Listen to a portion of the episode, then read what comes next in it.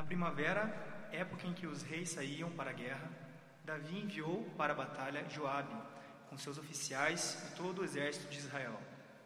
E eles derrotaram os amonitas e cercaram Rabá. Mas Davi permaneceu em Jerusalém. Uma tarde, Davi levantou-se da cama e foi passear pelo terraço do palácio.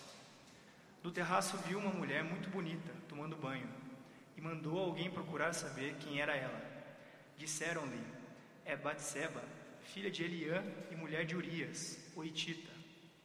Davi mandou que a trouxessem e se deitou com ela, que havia acabado de se purificar da impureza de sua menstruação. Depois voltou para casa. A mulher engravidou e mandou um recado a Davi, dizendo que estava grávida versículos 14 ao 17.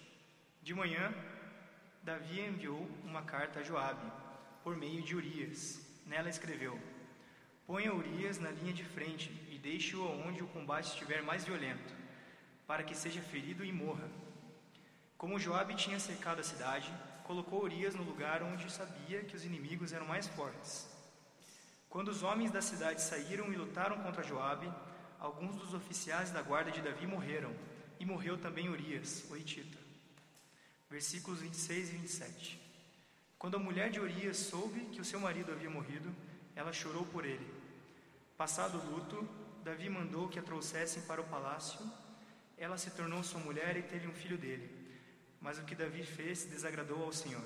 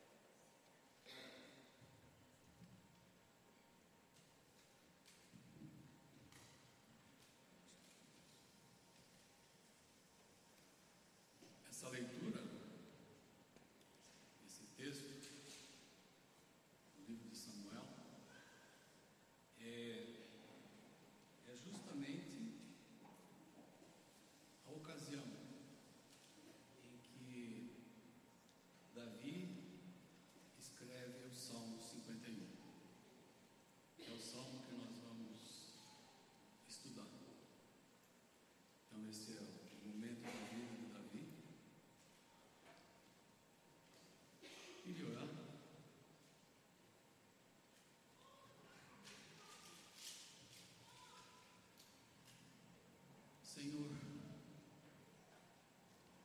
o meu pedido nessa noite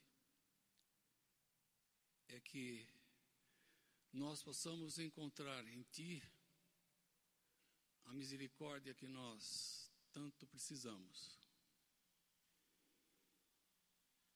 Entender que nós temos em Ti a misericórdia que buscamos. E ainda te peço, ó Deus, que possamos entender que, ainda que sejam pecados horrorosos, sejam quantos que nós tenhamos cometido, Senhor, possamos entender que o Senhor vai nos lavar, nos purificar e também poderemos continuar a nossa vida e poderemos ainda contar com o teu plano de continuidade para a nossa vida, Senhor. Em nome de Jesus. Amém, Senhor. Essa é a minha oração por mim e por vocês todos aqui, né? Eu peço a Deus, né? Mas esse é o contexto que nós acabamos de ouvir da vida de, de Davi, onde ele leva um tremendo de um tombo, né? deu uma tropeçada tremenda, né? e sabemos depois das consequências de tudo que veio acontecer com a família dele, né? mas é um momento é, difícil, difícil, né? Não sei se você acompanhou a leitura do texto e percebeu que há uma sequência. Pelo menos eu eu procurei e percebi isso. ele adultera com a mulher de um dos seus melhores soldados, Urias. Como se não bastasse o adultério, ele também tentou encobrir esse seu pecado, arrumando um jeito para que Urias, o marido traído, dormisse com a mulher. Não deu certo. Ele arranjou uma folga para o soldado vir para casa e para que ele dormisse com a mulher e não deu certo. O rapaz, um camarada muito sério, falou: Não, eu não posso pensar em, em sexo quando os meus amigos soldados estão na batalha. Né? Então frustrou o plano de Davi. Aí, já que não deu certo, ele partiu para outro plano. Conversou com o comandante, falou para o comandante: Olha, ponha Urias lá na frente do campo de batalha, para que ele seja morto. E Joabe não perdeu tempo. Fez isso.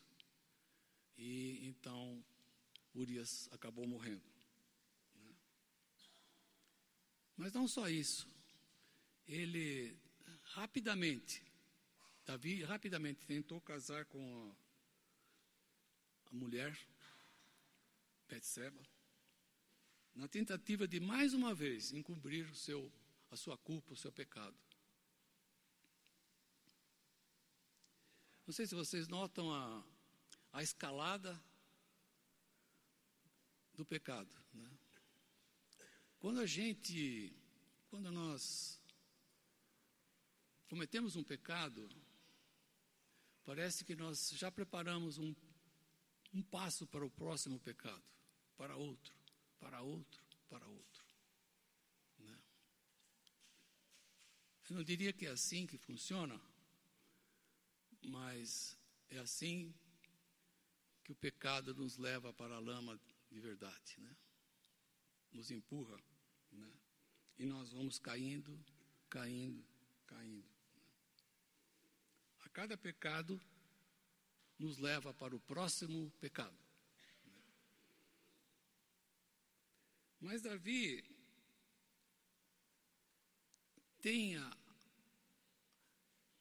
a bênção de Deus no sentido de que ele que Deus envia um profeta, Natã, que diferente de Joabe, que era o comandante que colaborou para para encobrir o pecado do, do seu rei, Natã chegou a confrontar a Davi. Segundo Samuel capítulo 12, versículos 9 e 12, diz assim: Porque você desprezou a palavra do Senhor, fazendo o que era, era que ele reprova, você matou Urias com a espada dos Amonitas e ficou com a mulher dele. Você fez isso às escondidas, mas eu o farei diante de todo Israel em plena luz do dia. Esse estar em plena luz do dia significa que é, Urias estava dizendo assim: Eu não vou empurrar esse tapete, esse, essa sujeira debaixo do tapete. Toda essa sujeira aí vai ser vista por todos. Né? Tudo isso vai ser visto. Né? Haverá consequências duras e sofrimento. Né? E Davi, diante dessa confrontação, ele é tocado pelo Espírito de Deus. Né? E se arrepende se quebra e confessa. 2 Samuel capítulo 12, versículo 13. Pequei contra o Senhor. E Natã respondeu: O Senhor perdoou o seu pecado imediatamente.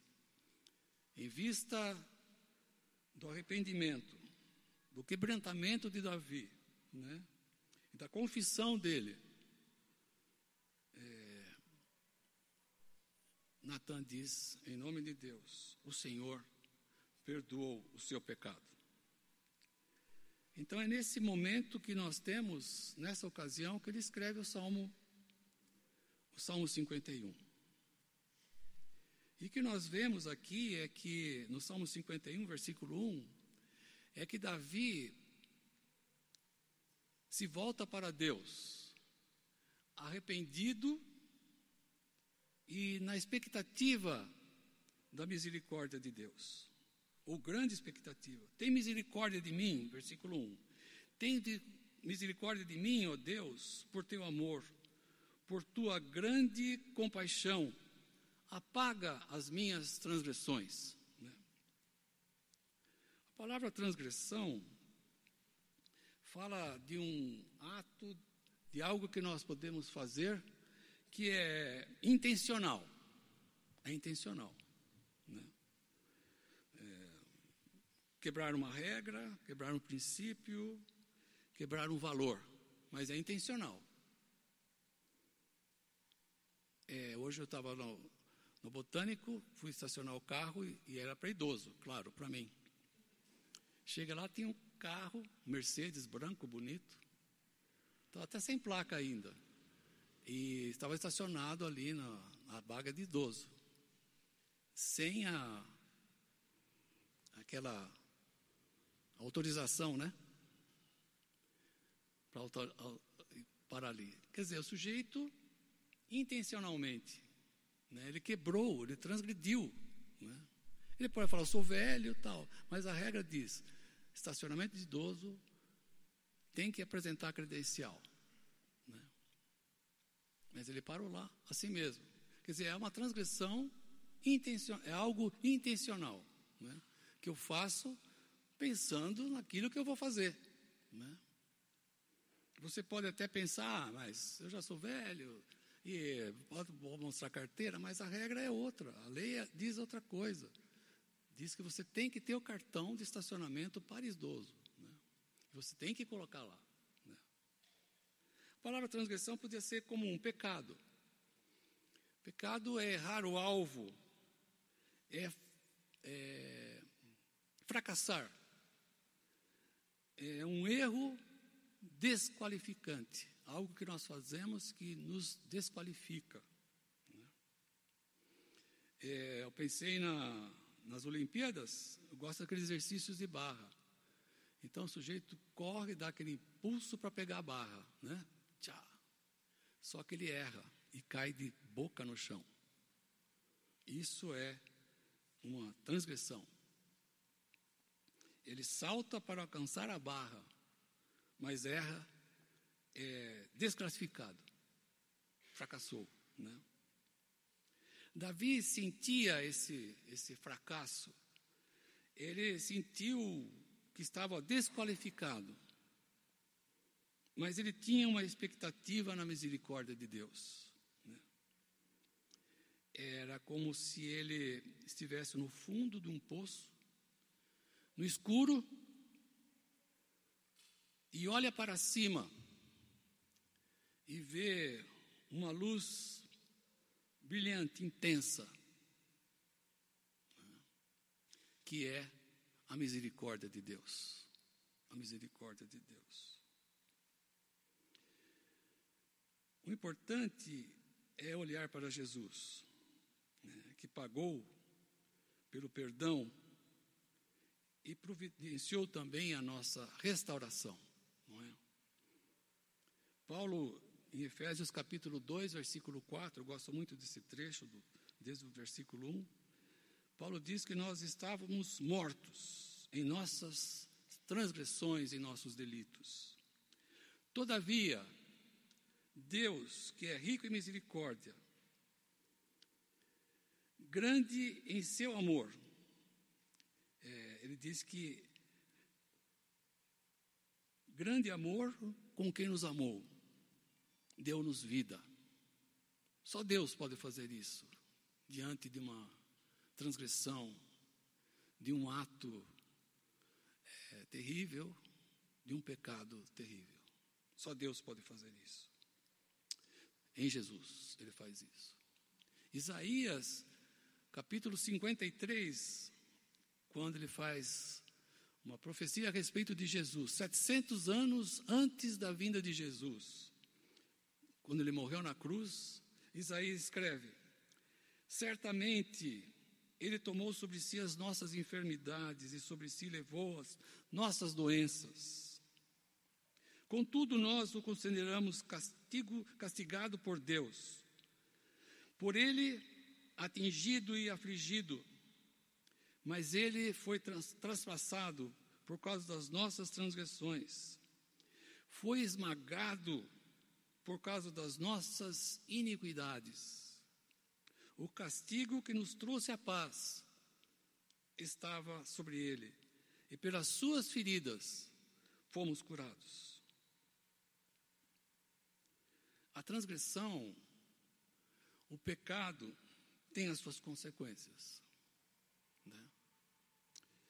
A transgressão fere, mancha o nosso coração, mancha a nossa alma, fere o nosso ser. Mas o pior de tudo é que quebra, interrompe os nossos, o nosso relacionamento com Deus. Isso é o pior de tudo. Por isso que Davi fala no versículo 4 do, do Salmo 51: Contra ti, só contra ti pequei, e fiz o que reprovas. Né? Ele está dizendo, intencionalmente eu fiz isso. Isaías 59, capítulo muito bonito também, lindo de ser, li, ser lido, ele fala que os nossos pecados criam a nossa transgressão cria uma barreira entre nós e o nosso Deus. Né? Nosso pecado faz isso. Né? Mas quando nós nos aproximamos de Deus, quando nós, com um coração humilde e contrito, oramos e confessamos o nosso pecado, ou os nossos pecados, é que nós nos apropriamos da misericórdia de Deus nós retornamos à nossa comunhão com Deus, nós nos encontramos com o nosso Pai.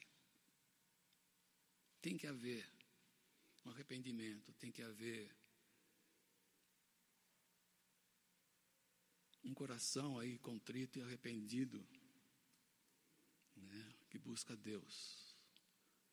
E nessa misericórdia que Ele nos oferece, nós podemos ter restaurado o nosso relacionamento com Ele. Né? Lemos em Jeremias, capítulo 3, versículos 21 a 24. Lamentações de Jeremias, o profeta diz assim: Todavia, lembro-me também do que pode dar-nos, dar-me esperança. Graças ao grande amor do Senhor é que não somos consumidos, pois as suas misericórdias são inesgotáveis. Renovam-se a cada manhã. Grande é a tua fidelidade. Digo a mim mesmo: a minha porção é o Senhor. Portanto, nele porei a minha esperança. Né?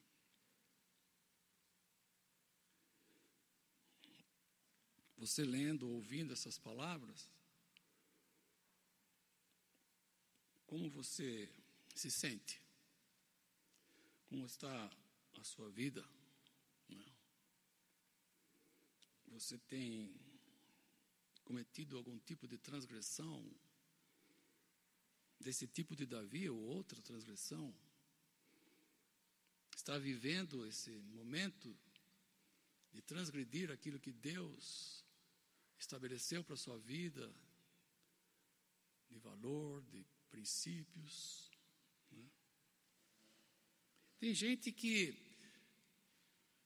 embora sabendo da sua transgressão, é, diz assim: Ah, já me falaram, mas eu não sinto nada. Eu acho que é assim mesmo. Você pode fazer isso, reagir também dessa maneira.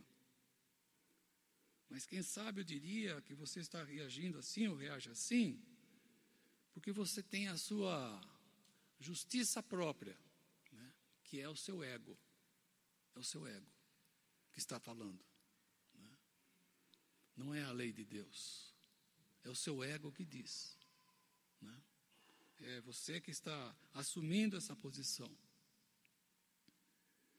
Queria fazer três comentários aqui. Primeiro, que só podemos nos aproximar de Deus como pecadores. Não existe outra maneira de se aproximar de Deus sem ser pecador. Né? Pecadores que confiam na graça conquistada por Jesus. Só quando você reconhece o seu pecado, a sua transgressão, é que você se aproxima de Deus. Segundo, que queria dizer para você é que não reconhecer o nosso pecado, não reconhecer a nossa transgressão, você está anulando o sacrifício de Jesus na cruz.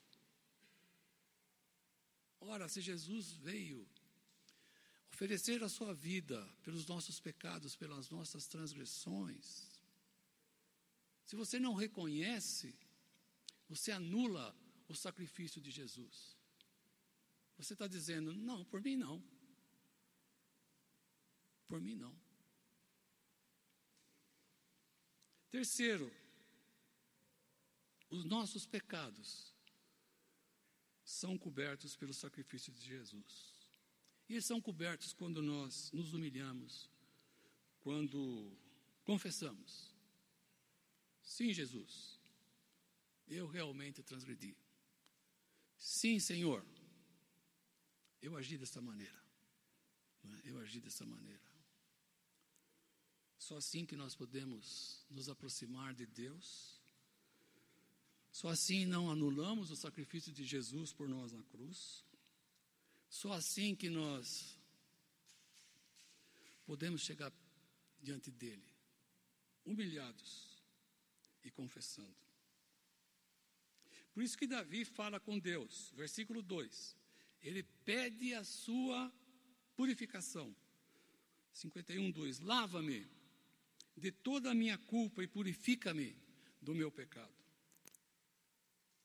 E nós cantamos agora há pouco, né? 1 João 1, 7 a 9. João, discípulo, apóstolo de Jesus, diz assim: Se porém andamos na luz, como Ele está na luz, temos comunhão uns com os outros, e o sangue de Jesus, seu Filho, nos purifica de todo o pecado. Se afirmarmos que estamos sem pecado, enganamos-nos a nós mesmos, e a verdade não está em nós. Se confessarmos os nossos pecados, Ele é fiel e justo para perdoar os nossos pecados e nos purificar de toda a injustiça. Jesus comprou e pagou o preço cheio, integral da nossa do nosso pecado, da nossa culpa diante de Deus. E ele fez isso voluntariamente. Ele fez isso sem que nós fizéssemos qualquer coisa. É gratuito, é gracioso aquilo que Jesus Cristo fez por nós. Isso não substitui de forma alguma a necessidade de eu me encontrar com Deus, de eu orar, de eu buscar a misericórdia e confessar o meu pecado. Tem gente que pensa que não é assim. Ele só pensa na graça, na gratuidade daquilo que Jesus Cristo fez. Acha que no final se eu estiver errado, Deus que é bom e misericordioso vai me perdoar. Como diria um, um amigo meu, ledo engano. Ledo engano. Porque não é assim. Não é assim. Ele fez tudo graciosamente. Mas eu ainda assim eu tenho que buscá-lo, olhar para sua misericórdia e com meu coração contrito confesso aquilo que eu fiz ou aquilo que estou fazendo. Né? Nós temos que fazer assim.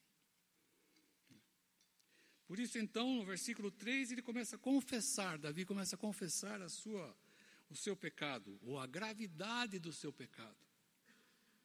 Versículo 3 diz assim: Pois eu mesmo reconheço as minhas transgressões e o meu pecado sempre me persegue. Contra ti, só contra ti pequei e fiz o, o que tu reprovas, de modo que justa é a sua sentença e tens razão em me condenar. Sei que sou pecador desde que nasci. Sim, desde que me concebeu minha mãe. Sei que desejas a verdade no íntimo e no coração me ensinas a sabedoria. Queria chamar sua atenção para essa frase aqui. É, desde que eu nasci. Sim, desde que me concebeu minha mãe. Ele está falando da da sua natureza caída. Ele falou que desde que ele nasceu, ele tem essa queda, né? a tendência para pecar, essa depravação que está inata em cada um de nós. Mas ele fala dessa natureza caída, e, mas ele não está usando como justificativa. Ele está dizendo: o senhor que me fez assim, então o que, que eu vou fazer? Eu vou cair mesmo. Fiquei pensando hoje, enquanto estava lá andando, como que eu poderia pensar numa coisa dessa, né? Eu pensei no cartão de crédito. É, esses dias nós recebemos, a Sônia recebeu um cartão de crédito adicional ao meu. Mas ele é para usar no débito. Para usar no débito. Agora, se você falar para o cara onde faz a compra crédito, pronto, cai no crédito.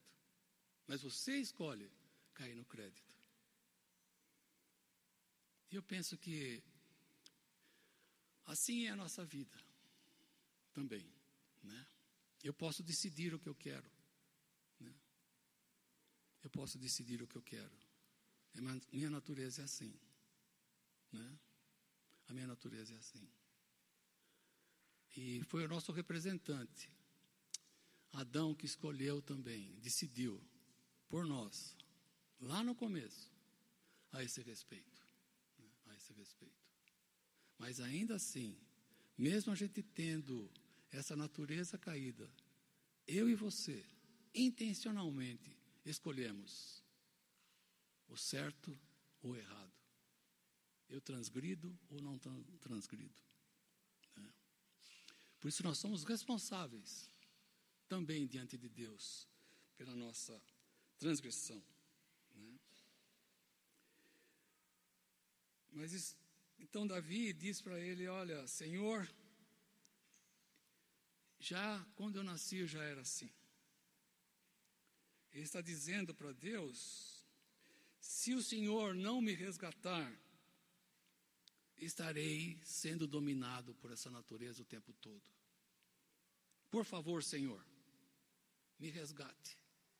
Pela tua misericórdia, me receba de volta. Né? É, eu gosto muito daquela parábola de, que Jesus conta a respeito do fariseu e do publicano. O fariseu era aquele que chega e bate no peito. Eu cumpro, faço isso, né? eu sou justo. Né? E o publicano era aquele que diz: Não, eu sou um pecador. E contrito, humildemente se achega diante de Deus e recebe a aprovação. É isso que nós, é isso que eu e você, é assim que nós devemos viver, né? Mas depois de se voltar desesperado na busca de Deus, ele busca pela misericórdia de Deus, pede perdão, ele pede a purificação e confessa a grandeza do seu pecado. E ainda, ele suplica por uma renovação, uma transformação. Versículo 7: Purifica-me com isopo e ficarei puro, lava-me e mais branco do que a neve serei. Davi tinha a consciência daquilo que ele tinha feito, né? tinha plena consciência daquilo que tinha feito. Nós fomos criados e de uma maneira que na nossa consciência existe aquilo que é certo e errado. Todos nós. Todos nós. Independente daquele que crê em Deus ou não crê em Deus. Deus nos fez assim. Eu estava me lembrando de uma tribo de índio em que os índios que eram adúlteros, que buscavam as índias de outros índios, eles tinham umas marcas na coxa que era feita devido a sua quebrar essa essa lei né, que está dentro de nós. E você pode ver em todas as religiões, né, mesmo no, no budismo, estava vendo, eles têm os mesmos conceitos a respeito de adultério, de mentira, é, até de embriaguez. Tem uma cena que eu assisti num teatro lá em Bangkok, do cara, o espírito dele no inferno, porque ele era um alcoólatra, né?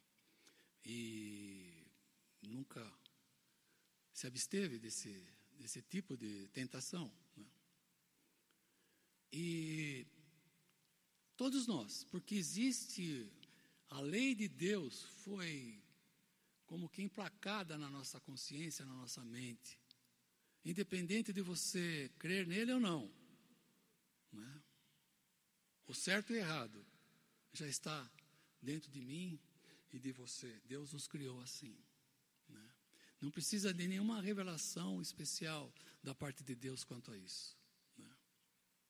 O que precisa diante de Deus é termos uma, um convencimento do Espírito Santo que nós estamos em pecado. Isso, essa é algo especial que Deus pode fazer por mim e por você. Né? Então Davi diz assim: Faze-me ouvir de novo júbilo e alegria, e os ossos que vagaste exultarão. É, Davi provavelmente, com o pecado cometido devido à sua consciência, né, ele devia demonstrar na sua, no seu próprio corpo, no seu semblante, aquilo que havia acontecido, sem abrir a boca, nenhuma palavra, mas ele devia caminhar é, no palácio, né? Talvez como aquele que está deprimido, né? Assim. Já não andava reto, né? Já não andava reto.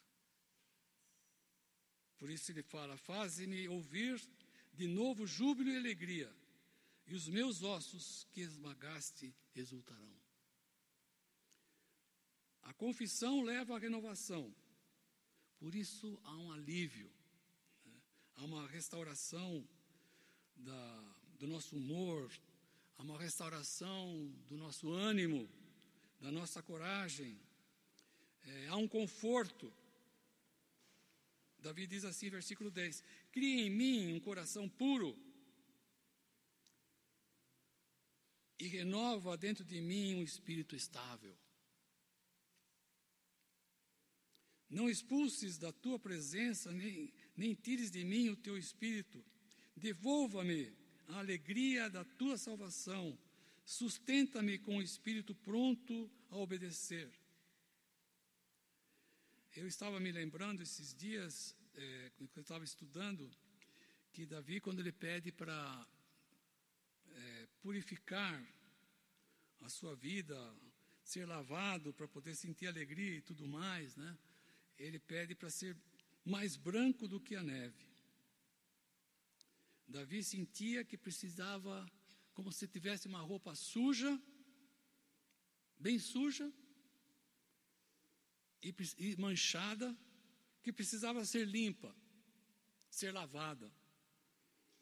Esse lavar é como se fosse lavado com sabão, com soda, esfregado e batido.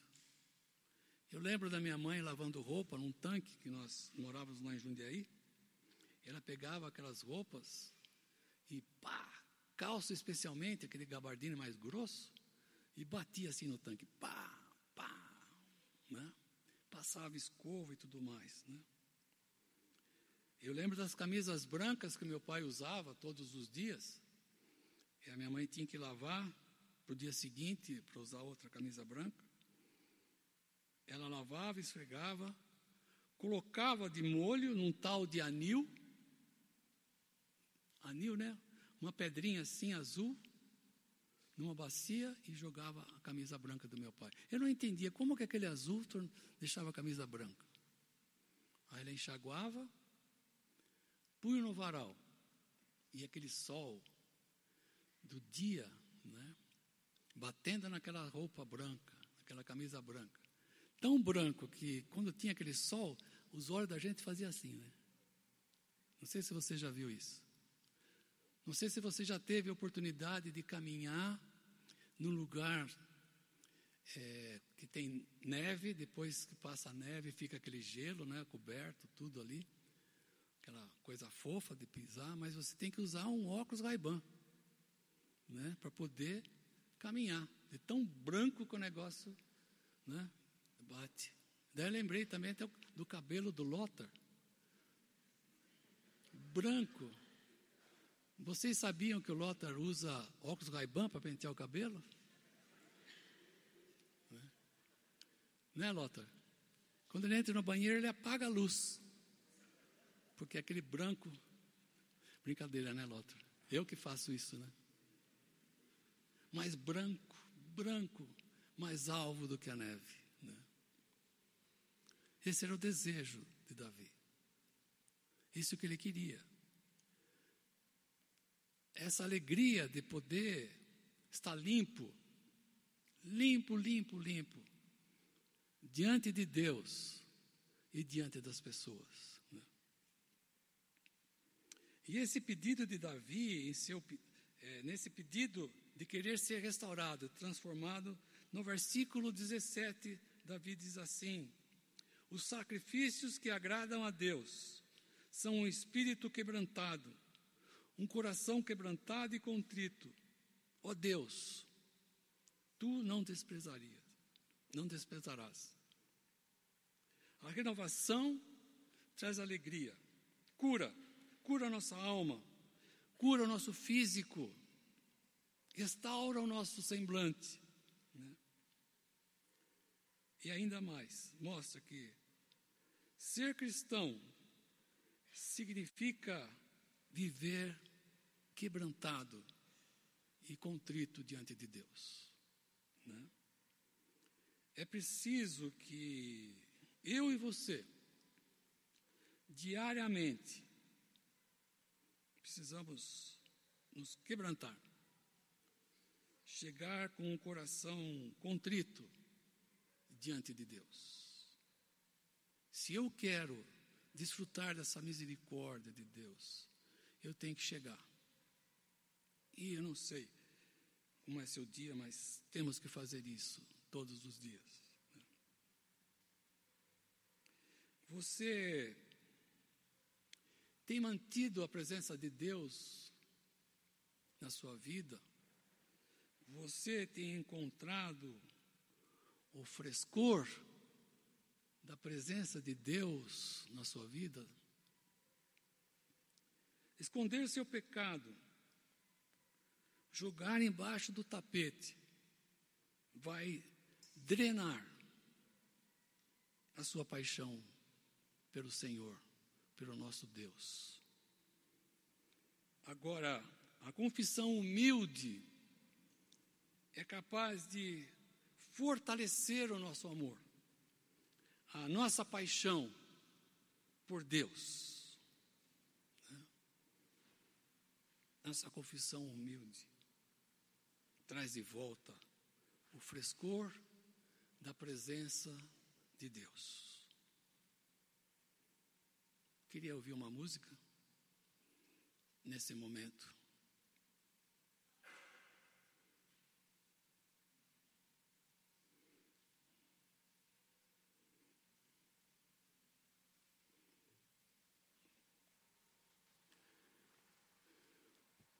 que você orasse enquanto isso, a respeito daquilo que nós estamos ouvindo, daquilo que Deus está falando para mim e para você.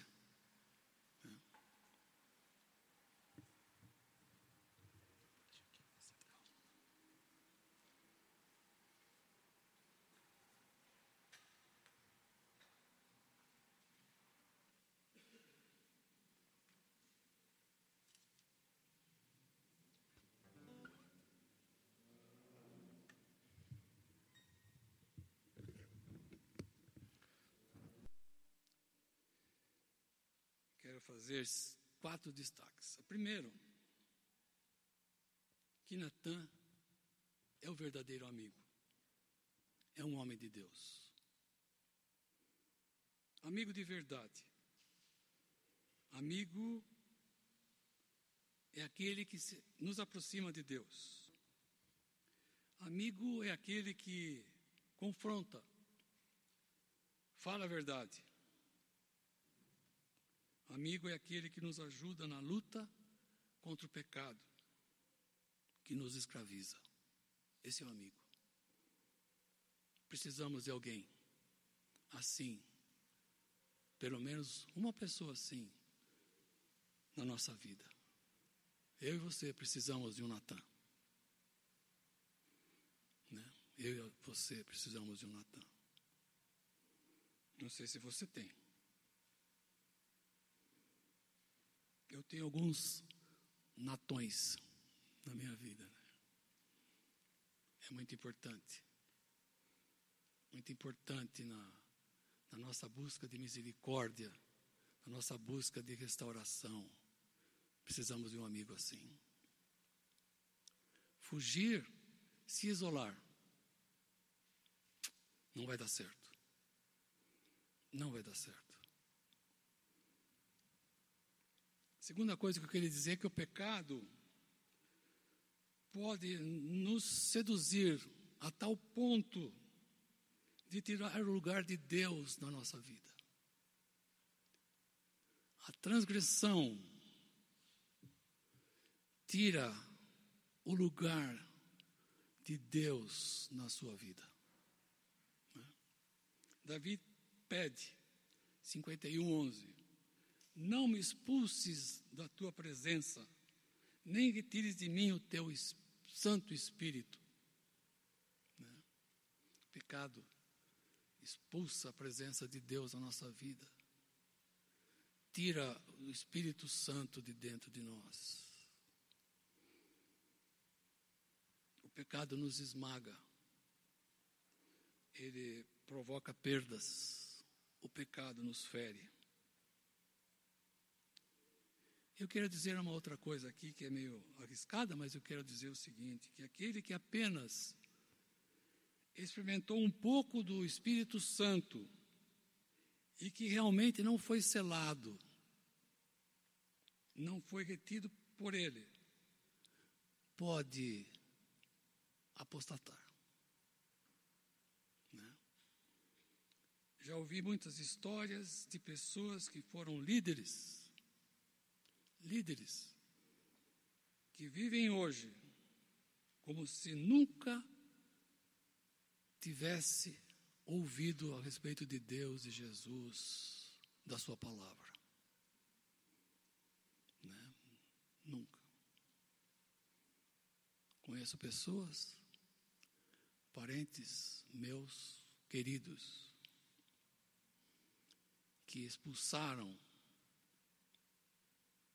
a presença de Deus na sua vida, devido suas transgressões, seu pecado. Né? Por isso que os que se dizem ateus, normalmente, tem alguma coisinha escondida a respeito de pecado, de transgressão. É melhor eu ignorar a Deus né, do que largar o meu pecado. Não sei se você já ouviu também. Eu me lembrei durante a semana, mas já esqueci quem foi que falou. O limpo não é aquele que não é o que se suja. O limpo não é o que se não é o que se suja, ou aquele que se suja. Não. Muito bem, vocês estão prestando atenção. O limpo não é o que menos se suja, mas o que mais se lava. O limpo não é o que menos se suja, mas o que mais se lava. Né? Então, diariamente, busque um momento para confissão. E assim você vai curtir o frescor da presença de Deus. Tem um, um texto que li essa semana do John Piper. Diz assim: John Piper diz assim: a notícia indiscutivelmente boa é que, depois da confissão, Deus continua o mesmo, mantendo sua misericórdia aos que têm fé em Jesus Cristo. Não importa quantos, nem quão monstruosos sejam os nossos pecados. Vocês querem ler comigo? Vamos ler? A notícia indiscutivelmente boa é que, vamos ler, depois da confissão, Deus continua o mesmo, mantendo sua misericórdia aos que têm fé em Jesus Cristo. Não importa quantos, nem quão monstruosos sejam os nossos pecados. É isso. A quarta observação que queria fazer aqui, que depois de confessar o pecado, compreendendo o que fizemos, o que você fez, o que fizera, a vida continua. A vida continua. Nós lemos que Davi procurou um coração novo. Porque por que, que ele também queria um coração novo? Porque ele sabia que Deus iria dar continuidade no seu plano para ele. Ele se casa com Betseba, né? tem um filho, não aquele que do adultério, que morreu, mas tem um filho que se chama Salomão, o grande Salomão. Ele encerra esse Salmo 51 dizendo assim: Por tua boa vontade, faze Sião prosperar, ergue os muros de Jerusalém. Ele está dizendo: Olha, eu confessei meu pecado, estou limpo, lavado. Bola para frente agora. Vamos tocar a nossa vida. Né? Eu sei que é um período que a gente chama de uma perda, de um luto. Mas a vida tem que continuar. Não é para você que cometeu uma transgressão ficar lamentando para o resto da vida. Ah, por que, que eu fiz isso? Ah, mas agora. Ah, para com isso. Depois, se você continua a história, Natan falou: ah, Davi, para. Bola para frente, cara. Já está perdoado. Foi lavado. Foi restaurado. Toca a vida. Toca a vida. Não é, é como se estivesse dizendo para mim, Laudir, não, não cobre mais a pessoa sobre aquilo que ele fez. Já pediu perdão. Esposa, marido, pare de cobrar. Ele já não reconheceu o seu pecado? Não cobre mais. Vamos tocar a vida. Vamos caminhar.